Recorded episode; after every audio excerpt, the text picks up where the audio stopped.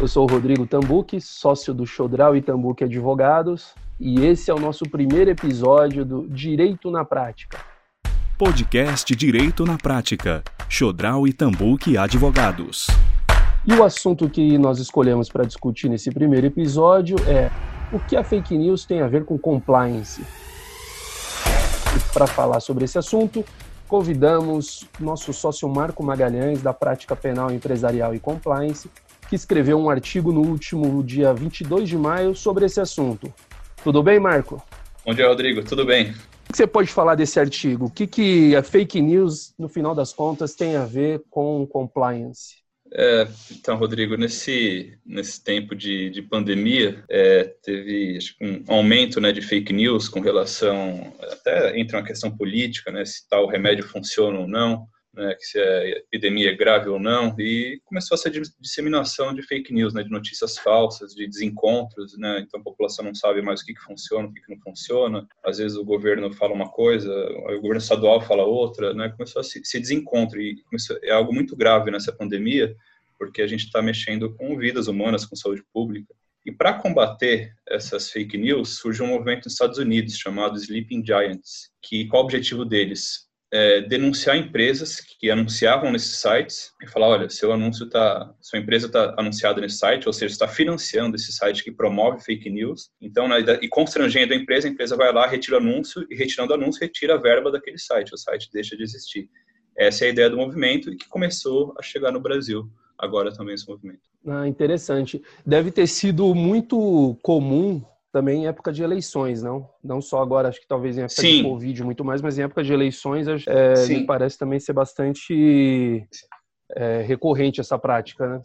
Sim, com certeza. Acho que na época das eleições já existia né, essa, essa, coisa de fake news, né? De ninguém sabe, a população às vezes não sabia, né, o que era verdade, o que era mentira. Mas até a, as eleições, né? Assim, é óbvio que traz um pensar num, né, traz um prejuízo enorme, de repente pode afetar até uma eleição. Claro que é um prejuízo muito grande acho que agora tomou uma proporção muito maior, porque está lidando com vida humana, né, com saúde pública. Aí já é realmente muito grave. A pessoa, de repente, deixar de fazer um, um tratamento, né, ou, ou, fazer um tratamento que não funciona, né, então aí passa a ser algo ainda mais grave, né, e, e uma empresa é, ser envolvida nesse episódio é mais grave ainda, né. E você acha que tem alguma empresa que flagrada por essa organização e entre em contato com os responsáveis pela empresa, tem dado resultado? Essas empresas têm retirado os anúncios desses sites?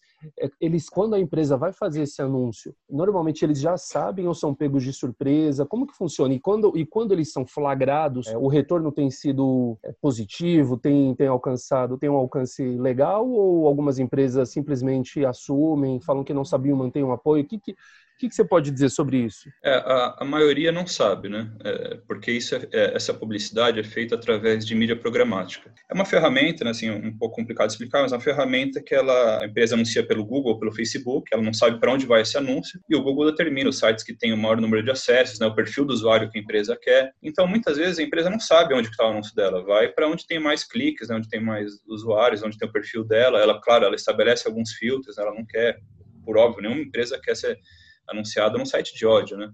Mas tem sites que não são de ódio, de repente promove fake news, né? Então ela não sabe, aí é alertada por, por usuários, né? Então, um assim, aspecto... desculpa te cortar, mas não tem um pouco do aspecto também político, né? Nós estamos vendo, sem entrar no mérito da questão se a cloroquina, no caso da Covid-19, funciona ou não, mas nós temos um, um, aspecto político, não só do nosso presidente atual, mas de outros, de outros países, embora numa, em número menor, mas que apoiam essa, esse medicamento. É, eventualmente, você pega algumas empresas que são apoiadoras do governo. É, existem alguns sites que podem politizar isso também, algumas organizações, e denunciar como se fosse fake news. E as empresas, eventualmente, falem, não, não acredito que seja fake news. Isso pode acontecer Sim. também, não pode? Sim, tem, tem. Tem uma, uma zona nebulosa aí. Por isso que eu até coloquei no, no artigo, né, que eu não ia entrar nesse mérito, né, você vai ter, né, eu, eu, dei um exemplo mais grave, que seria o site de ódio, isso é fácil identificar. Agora, realmente tem uma zona nebulosa, que não é um, não é um site conhecido, né, você não sabe se aquilo é uma fake news ou não, parece ser, e aí qual vai ser a postura da empresa, né? Aquilo, ela vai coibir, né, na reportagem lá cita empresas que tomaram atitudes de imediato, né, não, não, não vinculamos, não, não, não compactuamos com fake news,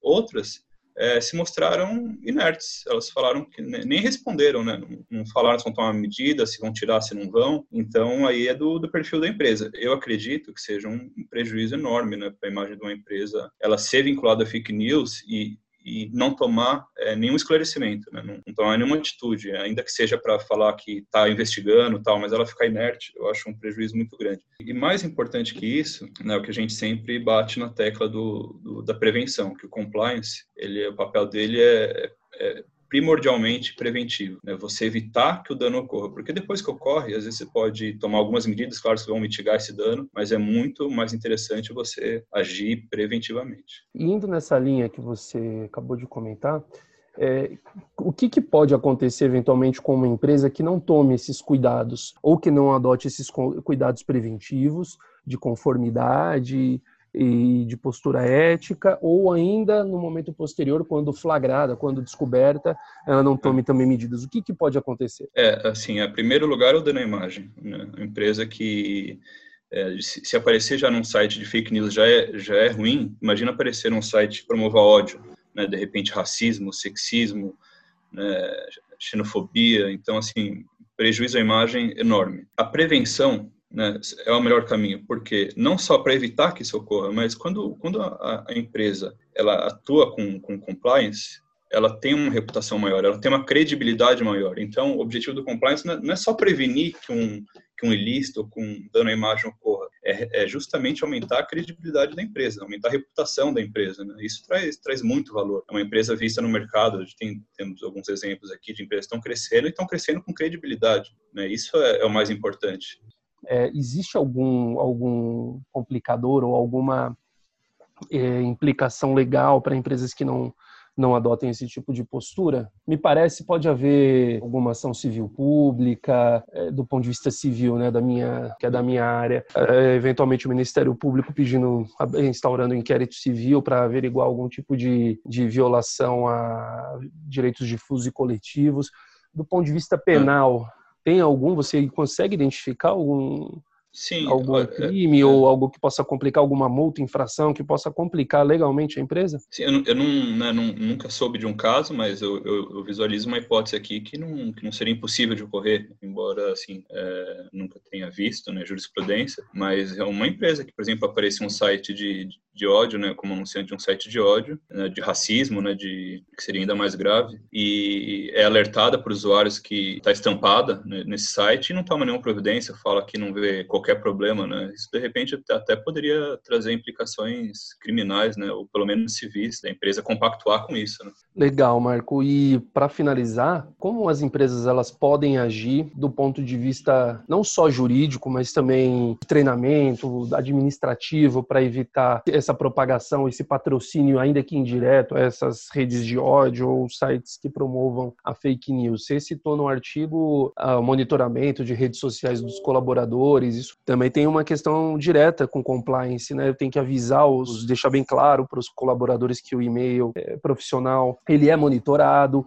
tem que dar treinamento para esses colaboradores para utilizar as ferramentas da melhor maneira possível elucidar esses é, e trazer mais clareza para os colaboradores sobre exatamente as fake news, sobre os perigos de se propagarem notícias falsas. O que, que você pode acrescentar desse, das medidas que as, que as empresas podem adotar, administrativas e evitando complicações de imagem, prejuízos à imagem, mas não só isso, também prejuízos legais. É, eu acho que, em primeiro lugar, é, se a empresa não tem já essa previsão no código de conduta dela, seria interessante, seria válido acrescentar isso, né?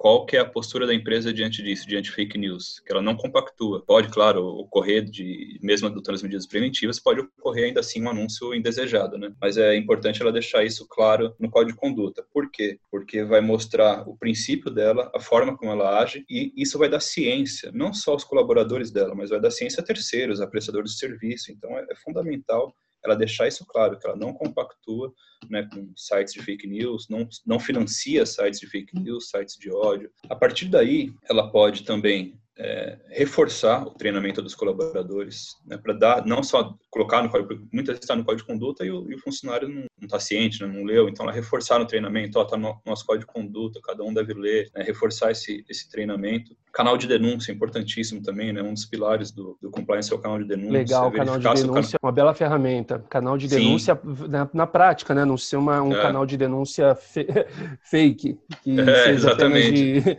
de, apenas é. para Tá, que está no, papel, no né? site, né? Então, reforçar, ver se o canal de denúncia está recebendo. Ué, mas a empresa está uma semana sendo bombardeada com isso daí, o canal de denúncia não recebeu uma, uma denúncia, né? Então, tem uma coisa de errado. Então, ver... Ainda e, que tenha, ainda que tenha, né, Marco, é importante dizer, ainda que tenha seja efetivo, tenha uma pessoa lá atrás do telefone só esperando ligações, se esse veículo não é divulgado, porque também Sim, a empresa é, tem que divulgar, também. olha, gente, nós temos esse é. canal, é. nós temos esse meio de é. comunicação, nossas mídias sociais, tem uma pessoa para te atender, fique hum deixar o público ou o consumidor confortável, divulgar, porque a empresa também depois pode falar, não, eu tenho sim, tá aqui, não é fake. Mas ela é. não, também não fez esforço para divulgar esse meio sim, de comunicação, né? Sim, Sim, não, é, é, comum às vezes você entrar em sites de empresas, você vai procurar um canal de denúncia, você não acha, você vai achar na aba da aba da aba da aba, né? Então tá praticamente escondido o canal de denúncia. Então é importante ter o canal de denúncia, ter um colaborador treinado ou colaboradores treinados, né, que exerçam bem esse papel no, no canal de denúncia. E até eu ressaltei isso no artigo,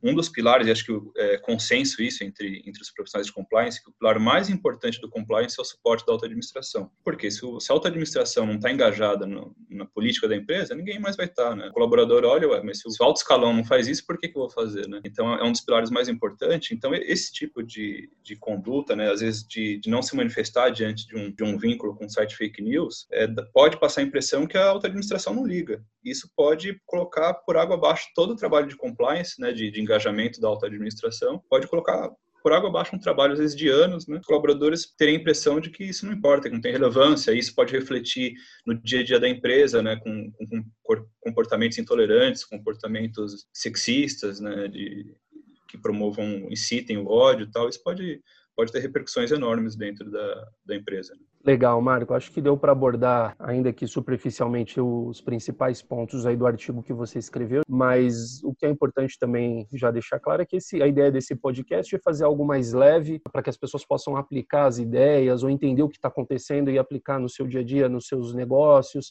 na sua família. Foi Marco, suas considerações finais e quem quiser achar, quem quiser, quem se interessar mais, onde pode achar suas redes sociais, onde te encontra e qual, onde está o seu, esse seu artigo que você publicou além de outros materiais? É, esse, esse meu artigo está no, no, no, site, no, no, site do nosso escritório, né, www.setlaw.com.br, setlaw é C-E-T-L-A-W, setlaw.com.br, na aba notícias, lá pode, pode encontrar esse meu artigo. E no meu Como Instagram. Você tá no Instagram? Qual que é o seu Instagram? é Marco underline MD Carvalho. Lá também tem, tem o meu artigo também, para quem quiser, quiser procurar. E no LinkedIn também, né? No LinkedIn também, Marco Magalhães. Legal.